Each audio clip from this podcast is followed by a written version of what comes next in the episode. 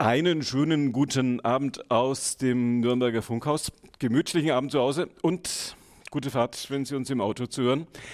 Wir sprechen über die Kommunalpolitik in der kommenden Stunde, jetzt hier im Radio F-Programm bis 21 Uhr vor Ort Spezial. Am kommenden Mittwoch tritt der Nürnberger Stadtrat zusammen, ich glaube das erste Mal nach der Sommerpause.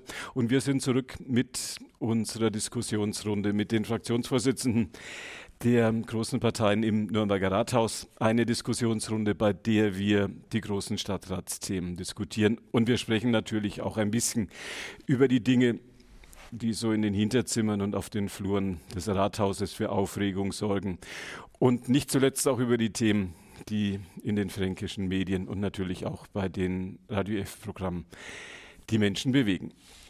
Bevor wir uns mit den Themen beschäftigen, natürlich erst die Namen und die Menschen, meine Gäste heute Abend im Nürnberger Funkhaus, die Fraktionsvorsitzenden von CSU, SPD und Grünen.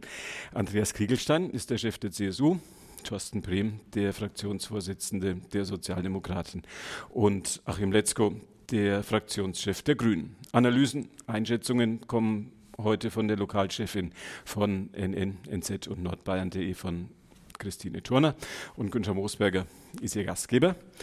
Wolfram Steinert, der Mann für den Ton hier heute Abend bei uns im Funkhaus. Wir sind hier in unserem Raum Burgblick, sagen wir dazu. Das ist so ein bisschen ein größerer Raum, damit wir uns in diesen Corona-Tagen nicht in die engen Studios zwängen mussten. Wir haben ja lange Jahre aus dem Nürnberger Bildungszentrum diese diese Diskussionsrunde gesendet. Da konnte ich an dieser Stelle immer sagen, mit Blick über die Dächer der Großstadt und mit Blick auf die Burg. Die Dächer der Großstadt haben wir immer noch vor uns. Das sind allerdings mehr so die Dächer der Südstadt und die Burg ganz drüben am Horizont im Abendlicht. So, das war meine Vorrede. Kommen wir zu den Themen. Wir haben uns vorgenommen, dass wir heute Abend sprechen über zwei Dinge, die auf der Tagesordnung der Stadtratssitzung eine Rolle spielen. Ö4, früher hieß das, glaube ich, mal Top für Tagesordnungspunkt. Jetzt steht da für Ö, wahrscheinlich, weil es vielleicht für öffentlich wäre. Kann, kann mir das jemand sagen? Für Thorsten Brehm nickt. Ö4, öffentlich 4, Generalsanierung Pellerhaus, Grundsatzentscheidung zur Finanzierung. Da wird sicherlich um die Frage gehen, ähm, wie das mit dem Pellerhaus weitergeht. Ich habe noch gesehen, da soll auch noch ein Neubau daneben, mit dem sind auch nicht alle glücklich. Das versuchen wir jetzt gleich als erstes zu klären. Und auf der Tagesordnungs der, auf der Tagesordnung des Stadtrates auch Tagesordnungspunkt Ö12, der heißt auf, äh, ich lese das mal vor. Aufhebung der Satzung Nummer 10 über ein besonderes Vorkaufsrecht für den Bereich östlich der Flughafenstraße und nördlich der Marienbergstraße. Sind Sie noch dabei? Also das war jetzt erst die Hälfte des Textes. Da geht es im Prinzip darum, ob nördlich des Marien Berg, so zwischen Marienberg und Flughafen, eine große Grünfläche. Gärtnereien sind da, Ländereien sind da, ein Reitstall ist da, Sportanlagen sind da, Fußballplätze sind da. Ob das alles platt gemacht werden sollte, damit dahin gebaut werden kann. Große Diskussion drum. Vielleicht haben Sie auch die Schilder gesehen, dass die Menschen dort nicht unbedingt auch verkaufen wollten. Spannendes Thema am kommenden Mittwoch im Nürnberger Rathaus. Wir werden mal klären, äh, was mit diesem Ecken zwischen Flughafen und äh, Marienberg künftig passieren wird. Das sind die beiden Themen der Tagesordnung des Stadtrats. Und dann wollen wir natürlich noch kurz klären, wo das jetzt eigentlich dass die Ausweichspielstätte fürs Opernhaus hinkommt. Und wir haben uns noch vorgenommen zu klären, ob das Klimacamp neben der Sebalduskirche jetzt bleiben kann oder ob es weg soll oder ob es bleiben muss oder ob es weg kann, je nachdem. Ähm, wollen wir mal hören, wie das bei den Fraktionsvorsitzenden so gesehen wird. Meine erste Frage an Andreas Kriegelstein, den Chef der größten Rathausfraktion der CSU. Wer wird unser nächster Bundeskanzler? Am Sonntag können wir alle unser Kreuzchen machen, so es nicht schon äh, eingetütet ist. Wer wird nächster Bundeskanzler? Ja, eine spannende Frage. Wir bekommen auf jeden Fall jetzt nach 16 Jahren Bundeskanzlerin Angela Merkel einen neuen Kanzler eine neue Kanzlerin. Ich bin natürlich davon überzeugt, dass Armin Laschet das Rennen machen wird. Ich glaube, wir haben die letzten Wochen schon auch gesehen, äh, dass äh, die Wählerinnen und Wähler jetzt auch vor der entscheidenden Frage stehen, eben, wer soll unser Land regieren? Äh, welche Partei soll auch letztendlich dafür sorgen, dass wir ja die Stabilität, die wir jetzt unter 16 Jahren Kanzlerschaft Angela Merkel auch fortsetzen können? Und da bin ich natürlich guter Dinge, dass wir als CSU unseren Teil dazu beitragen, hier in Nürnberg, in Bayern, und dass wir insgesamt ein gutes Ergebnis der Union haben. Und dann wird sich das liegt, glaube ich, auch jetzt schon auf der Hand, natürlich dann ab Sonntagabend dann zeigen, wie sich dann eine Regierung bildet. Und ich denke, äh, das wird dann die Aufgabe auch sein, da wirklich eine stabile Regierung auf die Beine zu stellen für die Zukunft unseres was, Landes. Was ist denn so Ihre, Ihre Lieblingskoalition? Ja, also ganz offen, wir haben jetzt in äh, ja, Deutschland viele Jahre gemeinsam äh, mit der SPD gut zusammengearbeitet. Also ähm, eine große Koalition funktioniert äh, in Nürnberg, finde ich sehr gut und hat jetzt auch in den letzten Jahren in Berlin äh, funktioniert. Und das ist natürlich immer die erste Grundlage, dass man prüft, welche Möglichkeiten es gibt. Ähm, rein von den Themen her steht uns natürlich die FDP sehr nahe. Äh, und ich glaube, dass wir also hier schon die Stabilität dann auch bekommen, die unser Land auch braucht, gerade jetzt in den schwierigen Zeiten. Und die finanzielle Situation ist eine große Herausforderung für Bund, Länder und Kommunen. Und ich glaube, deswegen ist es ganz wichtig, eine stabile Regierung auf die Beine zu stellen unter der Führung von Armin Laschet. Das war der kleine Wahlkampfspot der CSU von Andreas Kiegelstein. Thorsten Brehm von der SPD sagt, ähm, dass wir, dass äh, vermutlich ein Mann namens Scholz Bundeskanzler wird.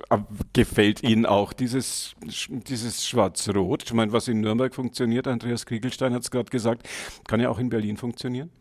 Ich glaube, die Zeit ist jetzt vorbei. Die beiden großen Volksparteien haben jetzt jahrelang zusammengearbeitet, manchmal erfolgreich, manchmal weniger erfolgreich. Aber man sieht einfach auch die Abnutzungserscheinungen. Und es tut eigentlich am Ende auch beiden Großen nicht gut, wenn sich dieses Parteiensystem immer weiter zersplittert. Und ich gehe nach wie vor davon aus, dass Olaf Scholz am Sonntag vorne liegt. Er hat vor allem auch in den Fernsehduellen überzeugt. Er ist der kompetenteste. Wir haben ein gutes Programm. Wir haben auch wirklich geschlossene Reihen. Alle sind jetzt überzeugt, dass das wirklich was werden kann. In der Union geht ja gerade schon eher die Debatte los, wer dann am Sonntagabend um 18.01 Uhr dann schuld ist an diesem Wahlergebnis. Am Ende glaube ich aber trotzdem, wird es ein echt knappes Rennen am Sonntag und das ist, deswegen ist es einfach auch wichtig, jetzt nochmal um jede Wählerstimme auch zu werben bis zum Sonntag. Ja, und dann werden wir sehen, wie die Bürgerinnen und Bürger entschieden haben. Aber ich bin mir relativ sicher, dass am Ende keine erneute große Koalition stehen wird. Wird es dann, frage ich Achim Letzko von den Grünen, wird es dann Rot-Rot-Grün? Grün, Rot, Rot. ja, ich, ich bleibe dabei. Prognosen haben ja den Mangel, dass sie in der Zukunft liegen und deswegen. Äh, schwer vorhersehbar sind. Wir machen hier einen Wahlkampf, da bin ich, ich bin eigentlich ein schlechter Wahlkämpfer. Ich habe immer Sorge oder, oder Skrupel, an Haustüren zu klingeln und Leute anzusprechen. Aber ich weiß, dass äh, viele unserer 750 Mitglieder, die wir inzwischen haben, einen ganz engagierten Haustürwahlkampf machen. Und da ist das, was wir hören, etwas anders als die Prognosen, die ich lese. Da gibt es eine große Unterstützung. Vielleicht sagen auch viele Leute, sie wählen uns damit, damit sie uns schnell loswerden, keine Ahnung. Aber das, also ich kann im Moment so diese, diese Prozentzahlen, die veröffentlicht werden, kann ich nicht so recht glauben, aber vielleicht, vielleicht stimmen sie auch. Und das Zweite, also es kann ja wirklich sein, dass derjenige, der jetzt dann die meisten Prozente mit seiner Partei abholt, trotzdem nicht Kanzler wird. Ja? Also das ist wirklich in dem Moment extrem spannend ich habe für mich noch kein Gefühl, wie es ausgehen wird dann die, die, Wochen drauf. Das wird sicher ein spannender Prozess und ich persönlich bin gespannt, ob die FDP wieder nach ein paar Tagen sagt, nee, das ist uns zu doof, wir hören auf. Also das, da ist ganz viel Spannung drin, finde ich jetzt nicht besonders schlimm. Sind Sie ein Habeck-Grüner oder ein Baerbock-Grüner? Früher gab es ja Fundis und Realos, jetzt gibt es immer H naja. Ist, also ich habe ich hab immer noch die Meinung, dass es für uns äh, eigentlich eine sehr gute Lösung war, den zwei Männern äh, eine Frau gegenüberzustellen. Ich finde, sie macht es auch gut, persönlich, und das mag man mir verzeihen und nachsehen. Fand, dass sie sehr, sehr hart angefasst worden ist im Wahlkampf. Ähm, weiß nicht, ob das bei anderen genauso gewesen wäre. Also bei Scholz hatte ich jetzt den Eindruck, war man etwas nachsichtiger mit allem, was da so in der Vergangenheit war. Aber so ist es nun einmal. Ich bin sehr begeistert von ihr und ich denke, die wird noch ein paar Prozent rausholen die letzten Tage. Mit Staatsmännern geht man ja auch ein bisschen anders um, habe ich, hab ich, gehört. Christine Turner, frage ich, sie ist die Lokalchefin der Nürnberger Nachrichten, Nürnberger Zeitung, nordbayern.de jetzt noch ein bisschen mit dabei. Was, was, was ist Ihre Prognose? Wie ist die Stimmung in den Redaktionen so? Also wir sind, glaube ich, auch alle sehr gespannt, weil sich doch gezeigt hat, dass der Wahlkampf jetzt auf den letzten Metern oder Wochen doch noch mal sehr spannend geworden ist. Also wenn man sieht, wie die SPD jetzt noch mal aufgeholt hat in den Umfragen. Zur Prognose, wie es nach dem Abend weitergeht, das wäre jetzt wirklich ein bisschen, ähm, ja, möchte ich mir jetzt nicht zutrauen, da schon wirklich was zu sagen.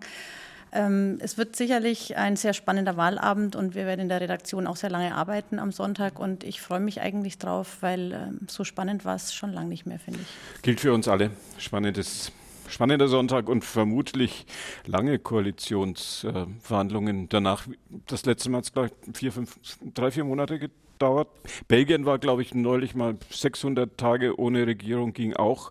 Also, wenn die Politiker Lust haben, lang zu verhandeln, wird das möglicherweise auch funktionieren, auch wenn wir Deutschen ja nicht unbedingt der Meinung sind, dass es auch ohne Regierung geht. Aber das ist ein anderes Thema. Sprechen wir über das Pellerhaus. Ich frage Andreas Kriegelstein von der CSU, Tagesordnungspunkt, was war's? Tagesordnungspunkt 4, Generalsanierung, Pellerhaus. Grundsatzentscheidung. Wer zahlt's? Was kommt da hin? Und in der zweiten Runde können wir vielleicht dann auch noch die Frage klären, ob neben das Pellerhaus noch äh, was anderes hingebaut werden soll. Versuchen wir das mal zu trennen. Was ist ähm, der Stand ähm, des Gefühls in Ihrer Fraktion, wenn es darum geht, wer die Sanierung des Pellerhauses bezahlt? Ja, wir wollen da eine große Chance nutzen für die Altstadt, für die Menschen in der Altstadt, weil wir eben glauben, dass der Ägidienplatz eigentlich äh, viel mehr Potenzial hätte. Und natürlich geht es jetzt auch darum, hier auf der Nordseite mit dem Pellerhaus die Chance zu nutzen, eben als Haus des Spielens auch wirklich einen kulturellen Hotspot auch in der Altstadt zu realisieren. Das äh, Konzept ist jetzt schon äh, mehrfach auch im Stadtrat diskutiert worden. Wir waren immer der Meinung, dass das eben für Nürnberg als ja, äh, Spielzeugstadt auch nochmal ein wichtiger Ansatz wäre, in diesem Bereich auch ein Zeichen zu setzen. Und gerade an diesem historischen Ort denken wir, es ist äh, genau auch die richtige Maßnahme, gemeinsam jetzt auch mit dem Kulturreferat, mit dem Baureferat eben zu erklären, wie wir die Immobilie äh, sanieren können. Und es gibt spannende Überlegungen von den Altstadtfreunden, die eben in Anschluss an das Pellerhaus eben einen Neubau realisieren wollen. Das ist das sogenannte Schwarze Pellerhaus. Und auch darüber wird es in den nächsten Wochen und Monaten eine Diskussion geben. Es gibt jetzt eine öffentliche Veranstaltung, wo die Bürgerinnen und Bürger auch die Möglichkeit haben, sich weiter zu informieren. Und wir glauben schon, dass wir also insgesamt äh, mit diesem Konzept auch äh, eben dazu beitragen, dass die Altstadt weiter attraktiv bleibt und gerade am Ägidienplatz eben Chancen entstehen, ja auch wirklich den Ägidienplatz wieder neu zu entdecken und letztendlich die Aufenthaltsqualität weiter zu verbessern. Manch einer sagt ja, der Ägidienplatz wäre schon viel schöner, wenn das äh, ein Platz wäre und kein Parkplatz. Ja, ich kann die Kritik nachvollziehen. Das ist natürlich in der Tat äh, so, dass wir, äh, wenn wir uns den Platz anschauen, wahrscheinlich äh, mehr Autos sehen als Bäume. Ja. Ähm, das ist Fakt, aber es ist auch so, dass wir gesagt haben, wir müssen letztendlich das Thema auch angehen, was jetzt die kulturelle Nutzung betrifft. Wir müssen uns anschauen, welche Möglichkeiten es auch gäbe, vielleicht auf der Fläche, ähm, die jetzt als Grünfläche mehr oder weniger genutzt ist, vielleicht sogar einen Pocketpark zu, Pocketpark zu realisieren. Das heißt also, hier könnte auch mehr Grün entstehen, direkt eben für die Bewohnerinnen und Bewohner der Altstadt. Ähm, das sind die Diskussionen, die wir jetzt führen und jetzt geht es halt wirklich um die Konkretisierung und dann geht es natürlich auch ums Geld, um die Frage der Finanzierung. Und äh, deswegen eine Grundsatzentscheidung, wollen wir uns als Stadtrat jetzt in der nächsten Zeit mit diesem Projekt da intensiv beschäftigen. Wir als CSU sind der Meinung, ja, für uns hat es äh, Priorität, jetzt auch hier in den nächsten Jahren ein Zeichen zu setzen. Ich frage Achim Letzko, den Fraktionschef der Grünen.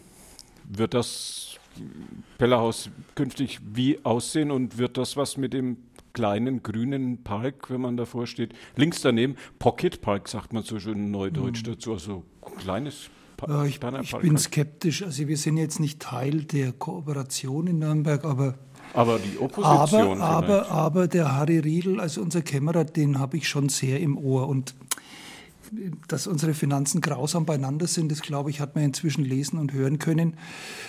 Äh, ich bin da etwas, etwas skeptischer, ob uns das gelingt, weil natürlich jeder sagt, ja, aber mein Projekt ist doch so wichtig. Ich will ja auch dem Andi Kriegelstein da nicht widersprechen. Natürlich ist es schön, aber ich vermute, dass wir jetzt im Herbst bei einigen Projekten zum Schwur kommen müssen, was wir tun können, nicht wollen, sondern können und was nicht. Also da bin ich eher skeptisch. Das Zweite, äh, ich finde es, jetzt sage ich mal vorsichtig gesagt, etwas unglücklich, dass man nächsten Mittwoch in den Stadtrat mit einer praktisch Generalvollmacht kommt und erst danach einige spannende Diskussionen in der Stadt stattfinden wie geht es denn jetzt weiter mit dem Pocket Park, wie geht es weiter mit dem Schwarzen Pellerhaus. Also das finde ich ein bisschen instinktlos, würde ich es jetzt einmal nennen, dass man das Pferd jetzt von der Seite aufzäumt, weil natürlich dann die darauffolgenden Veranstaltungen immer unter der Überschrift stehen, jetzt hat der Stadtrat, sagen wir mal, beschlossen, dass jetzt da äh, ganz groß umgebaut wird, weil das heißt ja dann auch, wir brauchen einen barrierefreien Zugang. Das heißt dann auch, dann gibt es die ganze Diskussion über den Pocket Park, aber eben nimmer, jetzt sage ich einmal, relativ freigestellt von Zwängen, sondern schon zugestellt. Finde ich, finde ich unglücklich. Also von daher sehe ich jetzt die Mehrheiten für diese Generalvollmacht im Moment heute überhaupt noch nicht am Horizont, weil ich glaube, dass viele Stadträtinnen und Stadträte da noch Bedenken haben. Nichts gegen das Projekt, ich will das nochmal sagen, das ist natürlich für sich betrachtet eine schöne Sache. Aber ich denke, wir werden zu einer Priorisierung kommen müssen und da wären mir andere Sachen vielleicht dann doch etwas wichtiger. Möglicherweise wird das die Fraktion von Thorsten Brehm und der SPD auch ganz entscheidend mitentscheiden können, was da kommt. Pellerhaus, wer zahlt's? Was kommt und wie werden Sie am nächsten Mittwoch reagieren, wenn das dann zur Abstimmung kommt? Das ist ähm, ein bisschen ein Geistertagesordnungspunkt. Wir kennen die Überschrift, aber es gibt noch keinen Text dazu. Ähm, ja. Von daher können wir an der Stelle nur spekulieren, aber das eigentliche Tageshighlight nächsten Mittwoch im Stadtrat ist ja die Einbringung des Haushaltsentwurfs durch den Stadtkämmerer. Auch da wissen wir nicht, was er sagt, aber nachdem er sich auch gegenüber den Nürnberger Nachrichten ausführlich geäußert hat, können wir erahnen, was kommt. Und das wird wahrscheinlich eine eher düstere Perspektive, was die Haushaltssituation im nächsten Jahr als auch in den fortfolgenden angeht. Das hat natürlich auch was mit der Pandemie zu tun. Wir haben dankenswerterweise stabile Gewerbesteuereinnahmen, aber wir haben natürlich riesengroße Löcher zu stopfen. Wenn ich nur daran denke, was wir investieren, um die Messe zu stützen, um den Flughafen zu stützen. Jeder kann sich denken, wie die Fahrgastzahlen bei der VAG eingebrochen sind, was auch das für finanzielle Auswirkungen hat. Dann sind all das jetzt Dinge, die natürlich auch im Stadthaushalt aufschlagen und dass wir diese Nachrichten vom Kämmerer entgegennehmen und fünf Minuten später ein Projekt mit 34, 35 Millionen Euro Investitionsvolumen auf den Weg bringen, das ist unserer Auffassung nach am Mittwoch undenkbar. Da fehlt tatsächlich ein bisschen das politische Taktgefühl aktuell an der Stadtspitze. Das Projekt wird wie viele andere jetzt auch bei den Haushaltsberatungen, die jetzt dann bis November folgen, äh, natürlich eine Rolle spielen. Da geht es aber auch noch um viele andere Sachen. Wo kommt das Interim für die Oper hin? Wer bezahlt es? Wie viel kostet es?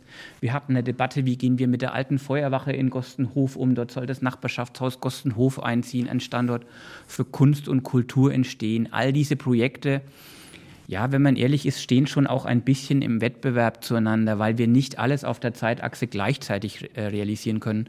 Und deswegen wird es am Mittwoch für uns jetzt nicht für ein einzelnes Projekt einen Freifahrtschein geben, auch wenn es natürlich sozusagen für die Idee, die dahinter steht, zweifelsohne große Sympathie gibt. Sieht das, frage ich Christine Turner von den Nürnberger Nachrichten, sieht das ein bisschen nach Vertagung aus? Haben Sie was in Erfahrung bringen können, was da eigentlich die, die großen weißen Flächen äh, sein sollen? Da steht ja tatsächlich nur Entscheidung über Pellerhaus, aber nicht wer, wie, was und auch wo das Geld herkommen soll. Nein, also da weiß ich im Moment tatsächlich auch nicht mehr. Ich glaube auch, dass das Projekt große Sympathien hat in der Bevölkerung. Ähm, das sehe ich genauso. Es ist, wenn man sich die Überlegungen anguckt, auch die Entwürfe, ähm, das kann man sich toll vorstellen am Ägidienberg. Das würde den Platz tatsächlich sehr aufwerten. Aber es ist natürlich so, im Moment ist es einfach kein Wunschkonzert und es wird nicht alles realisiert werden können, was im Moment ansteht und was gewünscht ist. Also werden Sachen vertagt werden müssen und ich denke, dass das Pellerhaus eher eine der Dinge sein wird, die vielleicht nach hinten rutschen werden. Was hat Harry Riedel bei Ihnen im Interview mit den Nürnberger Nachrichten, mit der Nürnberger Zeitung, ähm, hat er ein bisschen verraten, was auf der Giftliste, wie man wohl so schön sagt, die da noch in seinem Schrank liegt, was da alles an erster, zweiter, dritter, vierter Stelle steht? Nein, das ähm, habe ich jetzt so gar nicht im Kopf. Aber was natürlich, was er einfach gesagt hat, ist, es äh, kann nicht sein, dass hier ein Beschluss nach dem anderen gefasst wird und eine Ausgabe nach der anderen beschlossen wird. Das ist einfach nicht drin. Und er wollte da einfach mal ein bisschen einbremsen, weil natürlich jeder seine Steckenpferde hat, jeder möchte sein äh, Projekt voranbringen. Und ähm, das ist einfach, gibt der Haushalt nicht her.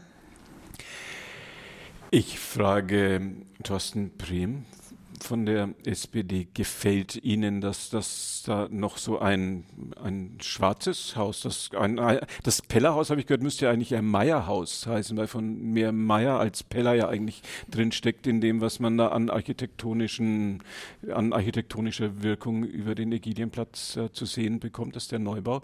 Ähm, gefällt Ihnen das, was daneben das Pellermeier-Haus jetzt als schwarzes Pellerhaus gebaut werden soll? Da muss man vielleicht zum Hintergrund nochmal ausholen. Ja, Wenn wir das Haus des Spielens realisieren, dann wäre auch eine große Chance, oben im Dachgeschoss einen wirklich tollen Saal herzustellen. Das stößt im Stadtrat natürlich auf Sympathie, aber man braucht dann ein neues zusätzliches Treppenhaus, auch mit Aufzug dazu, das an sozusagen oder neben das derzeitige Pellerhaus dann kommen müsste. Und da gibt es die Idee, das sozusagen in ein schwarzes Pellerhaus, in eine Rekonstruktion zu klein, wo man sozusagen die alte Fassade rekonstruiert, aber dahinter ist eigentlich vor allem ja, ein paar Büros und ziemlich viel Technik und ein Treppenhaus. Das ist durchaus auch sehr umstritten in der Stadtgesellschaft, vor allem auch unter Architektinnen und Architekten, unter Denkmalschützerinnen und Denkmalschützern. Und wir haben da innerhalb der SPD-Fraktion auch noch keine finale Entscheidung getroffen. Das hängt natürlich jetzt auch damit zusammen, wie es mit dem Haus des Spielens weitergeht. Aber wir haben angeregt dazu, auch ein öffentliches Hearing zu machen. Das findet jetzt in den nächsten Wochen auch statt, in dem auch wirklich nochmal Pro und Contra auch ergebnisoffen zur Sprache kommen soll. Und dann wird man sich ähm, ja, im Stadtrat darüber einig werden müssen, ist es eine Idee, die man weiterverfolgt oder eben auch nicht. Kleiner Seitenthema, klein in Anführungszeichen, ist auch noch, wie es mit der benachbarten Grünfläche weitergeht. Auch die steht eigentlich zur Sanierung an. Also da soll so ein kleiner Pocketpark entstehen. Und natürlich beißt sich das auch ein bisschen flächenmäßig, entweder schwarzes Pellerhaus oder Grünfläche. Also das spielt unheimlich viel an Stadtentwicklung und Ideen ineinander und miteinander. Und das ist eigentlich ein Grund mehr, am Mittwoch keine Grundsatzentscheidung dazu zu treffen, sondern jetzt auch erst einmal dieses öffentliche Hearing abzuwarten und sich dann Stück für Stück einfach auch vorzutasten. Kategorie lange Bank, frage ich äh, Andreas Kriegelstein, den Fraktionschef der CSU. Kategorie lange Bank, auch die Interimsspielstätte des Opernhauses oder wird die Bank mittlerweile ein bisschen kürzer? Ähm, da denke ich, müssen wir uns natürlich jetzt auch im Herbst klar positionieren. Das ist jetzt die Aufgabe des Stadtrats. Aber dazu brauchen wir weitere Informationen, Zahlen, Daten, Fakten. Und ich denke, dass wir noch bis Weihnachten zu diesem Themenbereich eine Entscheidung treffen werden. Frage an Thorsten Brehm von der SPD. Ist das realistisch? Dass, dass die, man, die, viele Menschen in der Stadt wollen das ja auch wissen, wo das jetzt hinkommt. Und ich denke, das kann jetzt keinen großen Unterschied machen, ob man jetzt das Ende, Ende November oder, äh, oder beziehungsweise Ende September oder Anfang Dezember sagt. Also wir haben durchaus einen zeitlichen Druck aufgebaut. Der ist auch zweifelsohne sozusagen sachlich da, weil das Opernhaus am jetzigen Standort stand ja auch in der Zeitung durchaus auch mit der einen oder anderen, ich nenne es mal, brandschutzrechtlichen Herausforderungen kämpft und man kann diesen Zustand so auf Dauer nicht lassen. Also es ist einfach klar, in den nächsten Jahren braucht es ein Interim und der Hauptstandort am Richard-Wagner-Platz muss saniert werden und wir brauchen eine Grundsatzentscheidung dieses Jahr im Herbst, wie es weitergeht. Es sind, ich glaube, zehn Standorte sind es insgesamt, die jetzt noch in der Prüfung sind. Davon sind neun sozusagen auf privaten Grund und der eine ist eben dieser besondere in der Kongresshalle. Das ist etwas, was unheimlich viele Menschen in der Stadt reizt, in diesen alten Nazi-Torso reinzugehen, ihn mit Kunst und Kultur zu bespielen. Aber es gibt einfach auch viele, die sagen, das ist ein ziemlich unpassender Ort für sowas und das muss man an der Stelle jetzt einfach miteinander diskutieren. Ich mache aber persönlich auch keinen Hehl daraus. Diese ganze Debatte betrachte ich schon auch sehr stark aus einer Wirtschaftlichkeitsbetrachtung heraus. Die Sanierung des Haupttorhauses wird uns einen hohen dreistelligen Millionenbetrag kosten. Wie hoch das ist, das ist absolute Spekulation. Ich nehme da auch keine Zahlen in den Mund, aber es wird nicht günstig. Und dann ist auch klar, dass man dann nicht nochmal für 200 oder 300 Millionen Euro ein Interimsquartier bauen kann. Das geht einfach nicht. Und deswegen müssen wir jetzt als Stadt einfach auch aufgrund der Haushaltslage, über die wir eben diskutiert haben, auch schauen, dass wir einen Standort für die paar Jahre finden. Es sind nicht viele, aber am Schluss eben auch nicht wenige Jahre, der wirtschaftlich einfach auch darstellbar ist und verkraftbar für den Haushalt. Und eigentlich, das sage ich an der Stelle auch nochmal, wäre es jetzt der Job vom Freistaat zu sagen, das bezahlen wir euch. Wir haben den Konzertsaalbau abgeblasen neben der Meistersingerhalle. Der Freistaat spart sich da unheimlich viel Geld. In München übrigens bezahlt der Freistaat den neuen Konzertsaal komplett und betreibt ihn auch noch. Und Nürnberg ist in der Debatte mal wieder leer ausgegangen und deswegen wäre es jetzt eigentlich an der Zeit, dass der Freistaat sagt, aus Gerechtigkeitsgründen übernehmen wir das und den Druck werden wir auch Richtung München so aufbauen. Wird Markus Söder das bezahlen, frage ich Achim Letzko. Oder Albert Füracker passt da ja aufs Geld auf. Aber naja, da gehen wir doch davon aus, dass, dass wenn Nürnberg anklopft. Also ich äh, finde ja die Debatte auch wirklich gut, weil, weil die ist jetzt doch etwas breiter geführt und, und man merkt jetzt auch schon in den Statements, dass da doch äh, auch jetzt, äh, ich sage mal so, Fundament in der ganzen, in der Debatte drin ist und Leider ist es wie vieles im Leben unwahrscheinlich kompliziert und es gibt ganz viele Äste, äh, die man beachten muss. Das eine ist natürlich wirklich das Geld, das liegt auf der Hand und ich habe auch in der Nürnberger Nachrichten natürlich gelesen, dass der Harry Riedl, unser Kämmerer, den Freistaat mehr oder minder bittet, auffordert oder anfleht, das ganze Ding doch bitte zu bezahlen. Ich bin natürlich jetzt schon auch noch jemand, der so geprägt ist, dass wir immer darauf geachtet haben, dass 50 Prozent Stadt sind und 50 Prozent Freistaat. Äh, damit wir auch ein bisschen was mitzubabbeln haben. Ja?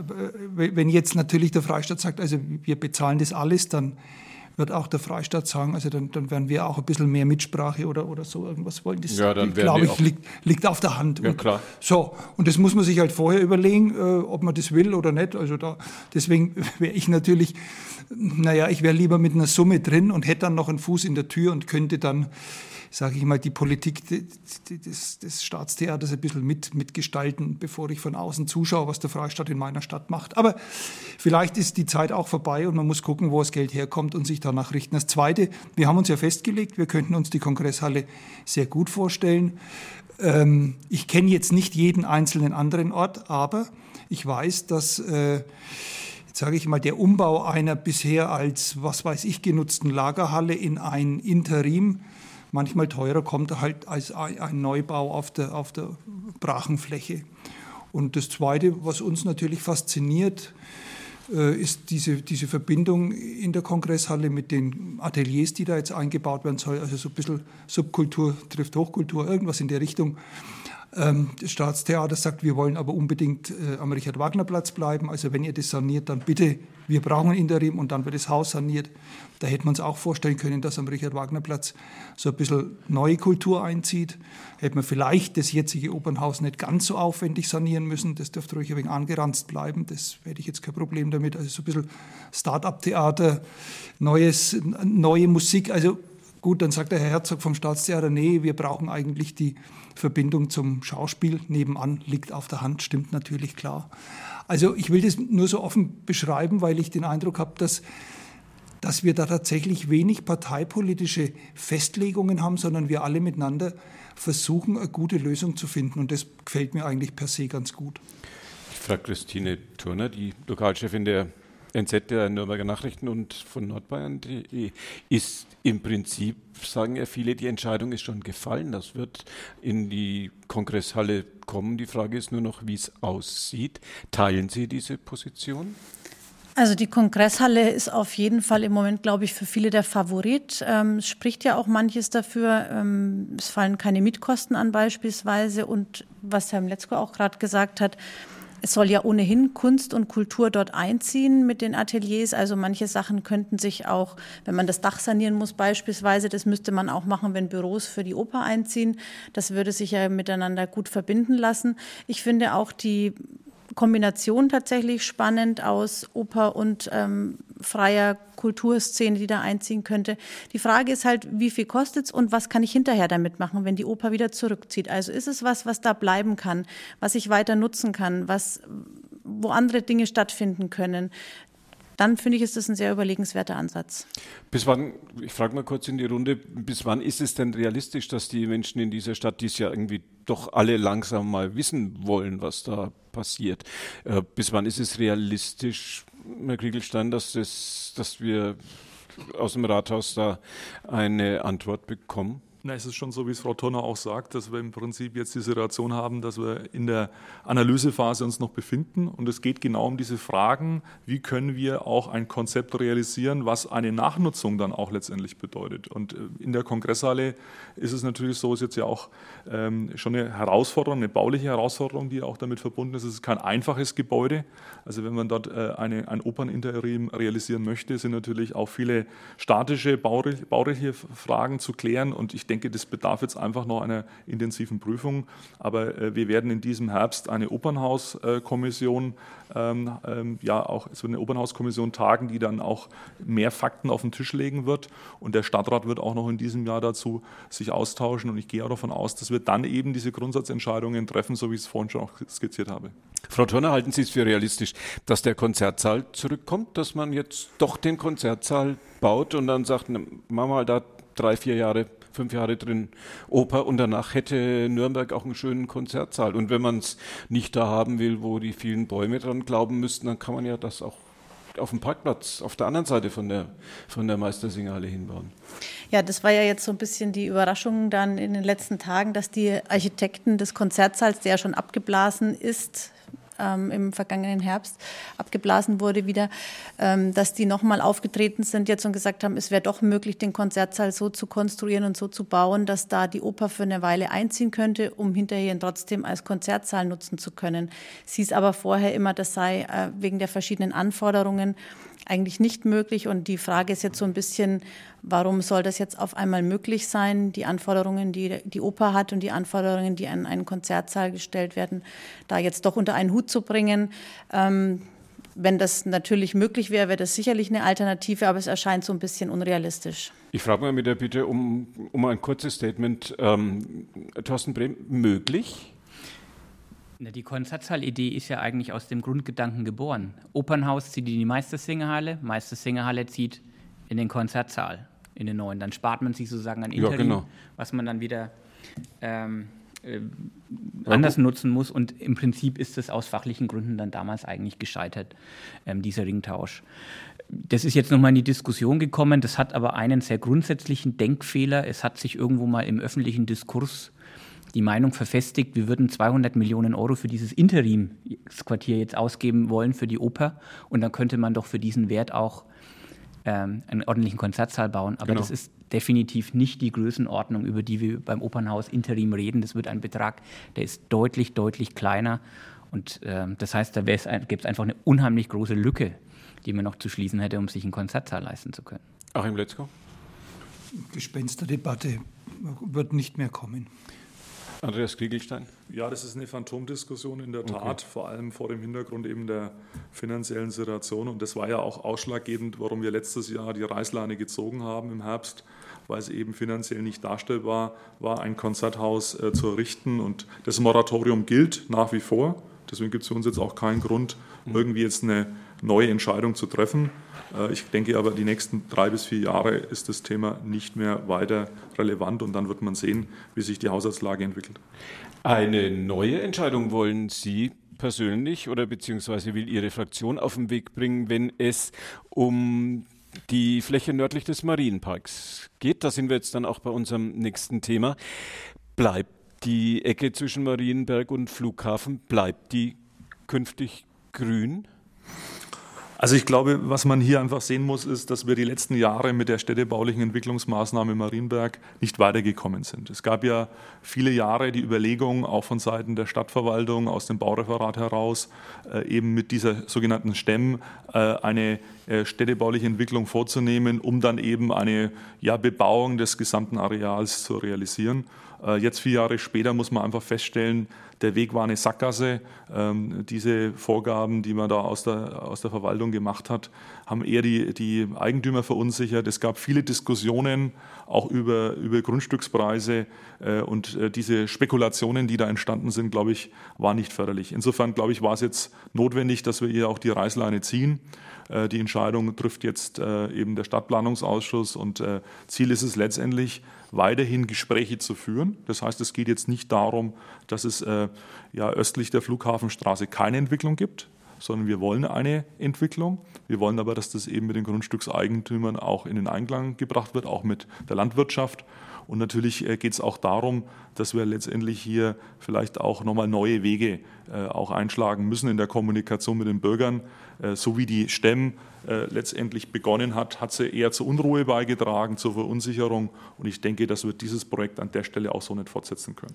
Ich frage Thorsten Brehm von der SPD. Heißt das, was jetzt auf den Weg gebracht wird, dass dieses Areal im Nürnberger Norden grün bleibt oder heißt das nur, dass, es, dass das Vorkaufsrecht der Stadt verloren geht und ähm, das halt jetzt einfach irgendwie neu geplant wird, was man da hinbauen kann?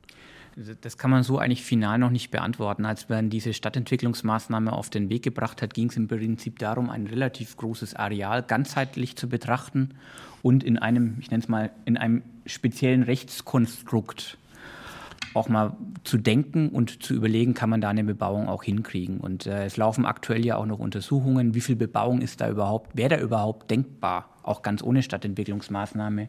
Kann man überhaupt zu stark in diese Grünflächen eingreifen? Gibt es da nicht unheimlich viele auch schützenswerte Tiere und Pflanzen?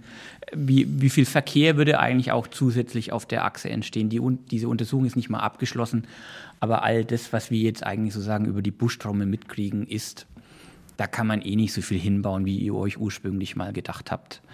Und hätten denn, darf ich Sie fragen, hätten denn die Nürnberger Bürgerinnen und Bürger das überhaupt gewollt? Es gibt ja doch große Diskussionen in dieser Stadt, dass wir zu wenig Grün haben, nee, wenn man dann die letzten. Das ist ein grundsätzliches Dilemma in dieser Stadt. Alle wollen natürlich aus nachvollziehbaren Gründen Grün und wollen Flächen nicht versiegeln, aber es wollen auch alle in der Stadt natürlich bezahlbaren Wohnraum das ist ein Spannungsverhältnis, das lässt sich äh, schwer auflösen. Der, der Vorteil an dieser einen Fläche wäre halt gewesen, man hätte mit relativ wenig Aufwand zwischen der U-Bahn-Station Flughafen und Ziegelstein schlicht hinweg einfach eine neue Haltestelle reinbauen können. Die ist da auch vorgesehen. Aber so wie das ursprünglich alles mal gedacht war, geht es jetzt halt einfach nicht auf. Und deswegen wird jetzt am Donnerstag im Stadtplanungsausschuss und nächste Woche dann im Stadtrat jetzt eben dieses besondere Vorkaufsrecht, dieses die Stadt Nürnberg geltend machen kann, im Rahmen von einer Stadtentwicklungsmaßnahme aufgehoben. Und dann wird man sich in einem Dialogverfahren nochmal überlegen mit den Eigentümerinnen und Eigentümern vor Ort, was man noch machen kann. Mein, ich tippe mal drauf, da wird nicht allzu viel passieren vor Ort. Wie erleben Sie diese Diskussion? Naja, es ist, ach Gott, es ist von vorn bis hinten alles wieder komisch gelaufen. Ich meine, ich habe auch die Grundstückseigentümer bei mir gehabt, die, die ausgeflippt sind, ne, dass die Stadt Nürnberg jetzt sich da Vorkaufsrecht nach deren Worten einbildet, wo sie doch diese wertvollen Flächen haben. Und da wissen sie doch, was sie für einen Quadratmeter bekommen. Und da waren auch schon verschiedene Projektentwicklungsgesellschaften aus der Nordstadt bei ihnen und haben ihnen praktisch die Geldscheine vorgezählt, die sie für das Grundstück bekämen. Und jetzt kommt die Stadt daher und macht mit dem Vorkaufsrecht ihre ganze Altersvorsorge kaputt. Und ach, es waren schwierige Debatten. Äh, ich finde schon, dass wir als Stadt Nürnberg das Recht haben, bei bestimmten Flächen, die wir anfangs für baugeeignet gehalten haben, Vorkaufsrecht auszusprechen. Das mag individuell den einen oder anderen Tausender kosten, das sehe ich schon. Aber da ist mir das Gemeinwohl wichtiger als die ja, jetzt sage ich einmal, die individuellen Vermögenskonzepte derer, die dann eben diese Grundstücke haben. Das sage ich ganz ehrlich. Das ist das Interesse, wenn das überhaupt bebaut werden darf. Genau, Wäre es nicht im Sinne derjenigen, die mehr Grün in dieser Stadt wollen, dass man da gar nichts hinbaut, dass man das halt mal so lässt, wie es ist? Kleingärten, eine Gärtnerei ist da, der Eichenkreuz-Sportplatz ist, glaube ich, da hinten. Das, ist kann ja, das kann man alles machen, wenn man da hinten spazieren geht, diese Pferde koppeln und alles, was da ist. Das ist ja hochromantisch, das ja, ist eben. keine, keine Frage, ja. Aber ich bedauere immer, dass diejenigen, die bei uns in der Stadt eine Wohnung suchen, über Jahre hinweg, keine Lobby haben, also keine vernehmbare Lobby. Natürlich gibt es den Mieterschutzbund und alles, aber ich, ich habe auch immer den Eindruck, dass es so einen, so einen verdeckten, ja, wie sage ich denn, einen verdeckten Kampf gibt zwischen denen, die schön wohnen und denen, die halt suchen. Und die, die suchen, die die haben immer ein bisschen die schlechteren Karten, weil die, die wohnen, die können sich gut artikulieren, die schauen aus ihrem Fenster und sagen, also den freien Blick, den ich seit 20 Jahren genieße, den wollen die mir jetzt zubauen. Und dann gibt es immer ganz viele tolle Argumente, warum man gerade das nicht will. Also auch wir bewerten da jedes Einzelne wirklich äh, einzeln, weil man nicht sagen kann, wir, wir haben jetzt die generelle Linie, wir, wir bauen nicht mehr in Nürnberg, damit das Grün erhalten wird. Und ähnlich haben wir uns dem der Stadtentwicklungsmaßnahme Marienberg zugewandt, aber der Widerstand dort ist wirklich so immens. Erstens und zweitens sind die Flächen, die wir uns anfangs eingebildet haben, die wir da vielleicht bebauen könnten, doch nicht realisierbar, weil es eben nicht so einfach ist. Ja, dass man jetzt das Vorkaufsrecht aufgibt, finde ich schade, aber ist wahrscheinlich, mhm. ist wahrscheinlich konsequent dann zumindest. Aber da wohnt ja jetzt erst auch mal keiner. Und zum anderen werden wahrscheinlich die Wohnungen, die dort gebaut werden würden, vermutlich auch ziemlich teuer werden. Das sortieren wir das mal. Ähm, Frau Turner, Christine Turner, die Lokalchefin NN.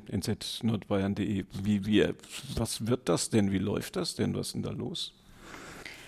Also, wie der Herr Brehm schon gesagt hat, ich glaube auch nicht, dass die Debatte jetzt, wie es da weitergeht, abgeschlossen ist. Es ist einfach dieses spezielle Verfahren ist damit ja. eigentlich tot. Aber die Stadt hat ja dort auch schon Flächen gekauft, besitzt dort Flächen, hat da eigentlich ähm, schon eine ganz gute Basis. Es ist also durchaus möglich, dass da was passiert. Ähm, da wird sicherlich ähm, die Diskussion weitergehen, ob da was gebaut wird und in welchem Maße. Ich sehe es wie Herr Letzko. Wir haben 25 Prozent Menschen in der Stadt, die keine adäquate Wohnung haben, die suchen. Das ist wirklich eine hohe Quote und diese Menschen haben tatsächlich keine Lobby. Die Stimme wird in dem Fall nicht gehört, weil da noch kein Gesicht dazu da ist. Das sind ja potenzielle Mieter. Und ähm, werden sich diese Menschen, die jetzt eine Wohnung suchen, würden die sich eine der teuren Wohnungen im Knoblauchsland am Marienberg, würden sich diese Menschen diese Wohnungen leisten können? Ja, das ist ja dann auch eine Frage, wie man, den, wie man die Bebauung dann ja. gestaltet. Ja? Wie viel Prozent ähm, geförderte Wohnungen man da haben möchte. Um, das muss man ja nicht dem freien Markt überlassen. Ich will auch gerne mal mit ein paar Legenden aufräumen, äh, dass man dieses Areal ganzheitlich betrachtet hat hat ja mhm. nie geheißen, dass man es ganzheitlich bebaut, mhm. sondern man wollte einfach ein Konzept aus einem Guss mit entsprechenden Grünflächen. Es ging übrigens auch nie darum, den Sportplatz da zu rasieren. Ganz im Gegenteil, wir brauchen ja Sportflächen in der Stadt. Auch der Reitstall hätte da bleiben können und bleiben sollen. Das Grundproblem ist eigentlich in meinen Augen ein bisschen das anderes. Das haben wir aber auch an, an, an ein paar mehr Stellen im Stadtgebiet. Überall da, wo der Nürnberger Stadtrat beschließt, das aus Ackerland Bauland werden soll, gibt es ja einen immensen Wertzuwachs der Grundstücke. Und die Frage ist immer, wer kriegt diesen Wertzuwachs? Mhm. Kriegt den, darf den eins zu eins der Eigentümer, die Eigentümerin behalten? Oder dürfen wir als Stadt Nürnberg stellvertretend für das Allgemeinwohl an der Stelle auch was von diesem Wertzuwachs abschöpfen? Übrigens ein Auftrag, den uns explizit auch die bayerische Verfassung gibt, weil überall da, wo sozusagen leistungslosen Wertzuwachs stattfindet, kann man den nicht einfach einstreichen. Und das ist eine Grundsatzdebatte, die haben wir häufiger im Stadtgebiet. Und da finden wir schon, wenn solche Wertzuwächse stattfinden, dann muss auch klar sein, dann müssen solche Gelder auch investiert werden für die soziale Infrastruktur, für die kulturelle Infrastruktur, für entsprechende Grünausstattung der Quartiere. Und das ist etwas, da werden wir in den nächsten Jahren auch nicht runterkommen von diesem Grundansatz, den ich auch im Kern für richtig erachte. Klärende Worte von Thorsten Brehm, dem Fraktionschef der SPD. Klären wir zum Schluss noch, beim einen geht es darum, ob ähm, am Marienberg oder so zwischen Marienberg und Flughafen, ob da gebaut werden kann. Klären wir noch die Frage, ob am Seebalder Platz abgebaut werden muss. Da ist ähm, das ähm, Klimacamp seit mittlerweile einem Jahr, eineinhalb Jahren, kampieren dort junge Menschen, deren politisches Engagement einem, einem besseren Klima gilt. Andreas Kriegelstein ist der Fraktionschef der CSU und sagt, die sollen dann weg da. Ja, ich denke, man muss einfach äh, sich mal mit der aktuellen Situation auseinandersetzen. Das haben wir in den letzten Wochen auch gemacht. Ähm, es gab ja immer wieder äh, verschiedene Gespräche. Ich war selbst mit meinen Kolleginnen und Kollegen auch im Klimacamp, habe mit den jungen Leuten diskutiert.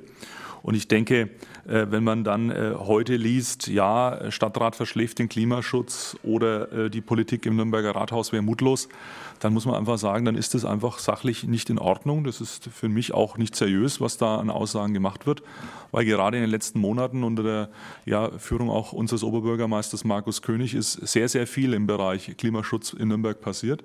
Äh, ich möchte einfach drei Beispiele nennen. Wir haben das Thema Klimaschutzfonds auf den Weg gebracht, gemeinsam mit der SPD ein ja, Projekt, wo wir knapp 300 Millionen investieren, eben für mehr Klimaschutz in Nürnberg, zum Beispiel im Bereich ÖPNV, Radwege, mehr Grün in der Stadt. Wir haben das Thema 365-Euro-Ticket auf den Weg gebracht. Wir haben jetzt Anfang dieses Jahres den Mobilitätsbeschluss gefasst, wo es auch ganz konkret darum geht, Maßnahmen jetzt in den nächsten Jahren umzusetzen. Und es sind ja viele Forderungen, die jetzt von den Klimaaktivisten jetzt aufgestellt werden, die auch erfüllt sind und wo wir eben jetzt sehr konsequent auch im Nürnberger Rathaus diese Dinge abarbeiten. Man braucht aber auch Geduld. Man kann nicht das, was jetzt vielleicht die letzten sechs, zwölf Jahre nicht passiert ist, innerhalb von zwölf Monaten realisieren. Deswegen denke ich auch, muss man uns auch die Zeit jetzt geben, das sukzessive jetzt auch in die Umsetzung zu bringen. Und deswegen habe ich gesagt, äh, ist es für mich jetzt nicht verständlich, warum dieser Dauerprotest immer bestehen bleiben soll. Vor allem vor dem Hintergrund, dass jetzt der Christkindlesmarkt äh, eben vor den Türen steht. Äh, wir sind guter Dinge, dass wir heuer eben den Christkindlesmarkt Corona-gerecht durchführen können. Dazu ist es notwendig, dass wir den Sebalder Platz auch benötigen für zum Beispiel Flächen für den Rettungsdienst, Feuerwehr etc. Und deswegen war es eben auch unser Anliegen zu sagen, bitte versuchen wir mit den Klimaaktivisten eine Lösung zu finden, dass der Seebalder Platz wieder geräumt wird, dass der Christkindlesmarkt durchgeführt werden kann und dass wir auch nächstes Jahr bei Veranstaltungen wie zum Beispiel der Blaue Nacht beim Badentreffen oder bei anderen Märkten ja auch die Möglichkeit haben, den Seebalder Platz wieder allen Nürnbergerinnen und Nürnberger und natürlich auch den Touristen auch ja, zur Verfügung zu stellen. Und schon ist das eine hochemotionale Diskussion. Thorsten Brehm von der SPD sagt. Schräg. Also, das ist echt eine schräge Argumentation. Der Oberbürgermeister hat dem Klimacamp dort die Genehmigung zum Campen erteilt. Und die CSU-Fraktion fordert jetzt vom Oberbürgermeister ein, dass er ihnen diese Genehmigung entzieht. Es ist übrigens keine Entscheidung des Stadtrats, wir können da politisch gar nichts mitquaken. Das macht der Oberbürgermeister mit seinen Leuten alleine. Wenn es sachliche Gründe gibt, warum der Oberbürgermeister diese Genehmigung zum Campen entziehen muss, dann ist es so. Aber was nun gar nicht geht, ist, dass man sagt, die müssen da weg. Man entzieht ihnen die formale Genehmigung, weil einem die Inhalte nicht passen, die dort sozusagen propagiert werden. Ich war auch im Klimacamp. Manches finde ich sympathisch in den Forderungen. Mit ziemlich vielen tue ich mich auch schwer an der Stelle. Aber es sind halt junge Leute oder überwiegend junge Leute, die jetzt für dieses, für ihr Thema kämpfen, Überzeugungsarbeit leisten wollen und wir müssen uns mit ihnen auseinandersetzen. Und ich finde wichtig, dass man das Gespräch mit ihnen sucht, aber am Ende hat es der Oberbürgermeister alleine in der Hand, ob es noch eine Grundlage gibt, dass die da bleiben oder eben nicht. Das ist aber falsch, Kollege also mal kurz sagen darf. Also äh, es klingt ja gerade so, als würde der Oberbürgermeister alleine entscheiden, ob Demonstrationen stattfinden und in welcher Form die Demonstrationen dann auch als Dauerprotest durchgeführt werden können. Fakt ist doch, dass wir als Stadtrat sehr wohl beim Thema Christkindlesmarkt auch mit in der Verantwortung sind. Und deswegen, lieber Kollege Brehm, sollten Sie sich auch damit mal auseinandersetzen, wie soll denn der Christkindlesmarkt in diesem Jahr stattfinden? Wenn wir nicht die ausreichenden Flächen haben für Rettungsdienste, für die Feuerwehr, ja, wenn der Platz einfach aktuell nicht ausreicht in Corona-Zeiten am Hauptmarkt und angrenzend. Also deswegen ist der Anlass schon der und deswegen ist das keine schräge Diskussion, sondern das ist eine Diskussion, die notwendig ist, dass wir uns überlegen, wir wollen auf der einen Seite den Markt, auf der anderen Seite ist der Seebalder Platz als Fläche aktuell nicht frei, also muss man sich doch mit den Klimaaktivisten auseinandersetzen. Das ist das eine. Und nochmal inhaltlich, ich habe es gerade gesagt, viele Forderungen, sind bereits in Umsetzung. Das haben wir gemeinsam, Kollege Brehm, auch beschlossen auch mit der Unterstützung der Grünen. Deswegen verstehe ich gar nicht, warum sich die SPD da so klein macht, weil Fakt ist, wir haben das gemeinsam umgesetzt. Wenn aber die Klimaaktivisten mir gegenüber ganz klar sagen, sie werden das Feld erst dann räumen, wenn wir aufhören, den Frankenschnellweg weiter zu planen, dann merken wir doch, wohin das führt. Das ist eine reine Erpressung und das habe ich auch ganz klar gesagt. Erpressen lassen können wir uns als Stadtrat nicht. Die große Mehrheit der Nürnberger Bevölkerung will das Projekt, kreuzungsfreier Frankenschnellweg. Die Mehrheit auch im Rathaus will das. Ich hoffe, Kollege Bremsi auch noch. Und deswegen kann ich nur sagen, wenn das am Schluss die einzige Argumentation ist der Klimaaktivisten, warum sie ihren Dauerprotest aufrechterhalten wollen, dann kann ich es nicht verstehen. Ich werde aber das Gespräch weiterführen. Ich habe die Klimaaktivisten eingeladen zu einem Gespräch zu mir in die Fraktion. Wir werden bereits morgen Abend darüber reden, welche Möglichkeiten es gibt, alternative Standorte im Stadtgebiet auch zu nutzen, um den Christkindlesmarkt in diesem Jahr durchzuführen und gegebenenfalls auch nächstes Jahr weitere Veranstaltungen, wo wir den Sebalder Platz brauchen. Und deswegen glaube ich, dass wir da eine gute Lösung finden. Sage ich noch uns, äh, Gründe gibt für den Oberbürgermeister die Genehmigung zu entziehen, dann ist es so. Aber dann soll es der Oberbürgermeister halt machen. Dann schreibt ihn halt als CSU einfach einen Brief und sagt es ihm statt dass wir wochenlang in der Stadt darüber diskutieren, mit fadenscheinigen Argumenten. Ergänzung zu, die, zu, dieser, zu diesem äh, schwarz-roten, Ergänzung zu diesem schwarz-roten Konflikt von Grün und Publizistik. Achim Letzko sagt. Ja, ich habe ich hab vorhin dem Andi Kriegelstein gesagt, welches kleine schwarze Teufelchen die CSU oder ihn geritten hat, dieses Thema eine gute Woche vor der Bundestagswahl so hochzuziehen. Also ich habe echt gedacht, ich, ich sehe nicht recht. Ich glaube, ich habe es entweder im Pressedienst oder in der Zeitung gelesen Natürlich ist es so, wenn ich da drüben sitze, das ist schon immer ein kleines Verhör und ich denke mal auch, seid halt ein bisschen gnädiger. Wir tun doch schon so viel. Aber so ist es halt. Und wirklich, äh, ganz ehrlich, zu sagen, wir machen doch schon so viel und das sollen die doch jetzt einmal anerkennen. Und wenn die das jetzt nicht anerkennen und der Christkindlesmarkt steht vor der Tür, dann müssen die halt verschwinden. Das finde ich also ganz furchtbar. Ich sage ganz im Gegenteil, Christkindlesmarkt und Klimacamp ist wunderbar. Also ich bin mir sicher, dass die Leute im Klimacamp auch ihre bestimmte Ausrichtung dann an die Christkindlesmarktbesucher machen. Das kann sich ganz wunderbar ergeben. Und wenn die fünf Meter weiter hochrutschen müssen, dass die äh, Rettungsdienste oder wer da dann durchfahren muss, hinkommen, dann wird man das schaffen. Aber bloß, weil einem die Richtung nicht passt, jetzt auf einmal mit dem Christkindlesmarkt zu kommen und zu sagen, die müssen weg. Kurz vor der Bundestagswahl finde ich äh, etwas kühn suchen wir nach einem vorläufigen Fazit äh, von Christine Turner. Ja, mein Fazit wäre vielleicht, ähm, dass ich wirklich beeindruckt bin, eigentlich, wie viel Wucht dieses Klimacamp entfaltet hat. Also man könnte ja sagen, das schwächt sich ab. Ähm, Herr Kriegelstein hat ja auch gesagt, die Botschaft sei jetzt durchkommuniziert. Ähm, so empfinde ich es eigentlich, eigentlich nicht. Ich habe eher den Eindruck, dass dadurch, dass die so mitten in der Stadt sind und diese Botschaft so mitten in der Stadt diskutieren und mit den Leuten ins Gespräch kommen, dass das Thema natürlich auch generell, aber auch durch diese Aktionen bei den Leuten mehr auf dem Radar sind, dass sie sich mehr Gedanken machen, dass sie auch ins Gespräch kommen mit Menschen, die vielleicht sich vorher zu Firmen noch nicht so die Gedanken gemacht haben.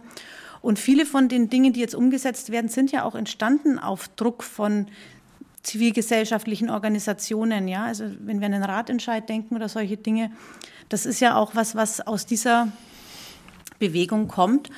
Und ich finde es eigentlich spannend, die in der Stadt zu haben. Und ich könnte mir auch ein Miteinander vorstellen zwischen Christkindlesmarkt und Klimacamp. Werden wir diese Diskussion, wenn wir in vier Wochen hier zur nächsten kommunalpolitischen Runde im Nürnberger Funkhaus mit den Fraktionsvorsitzenden zusammenkommen, werden wir sie dann noch führen, die Diskussion?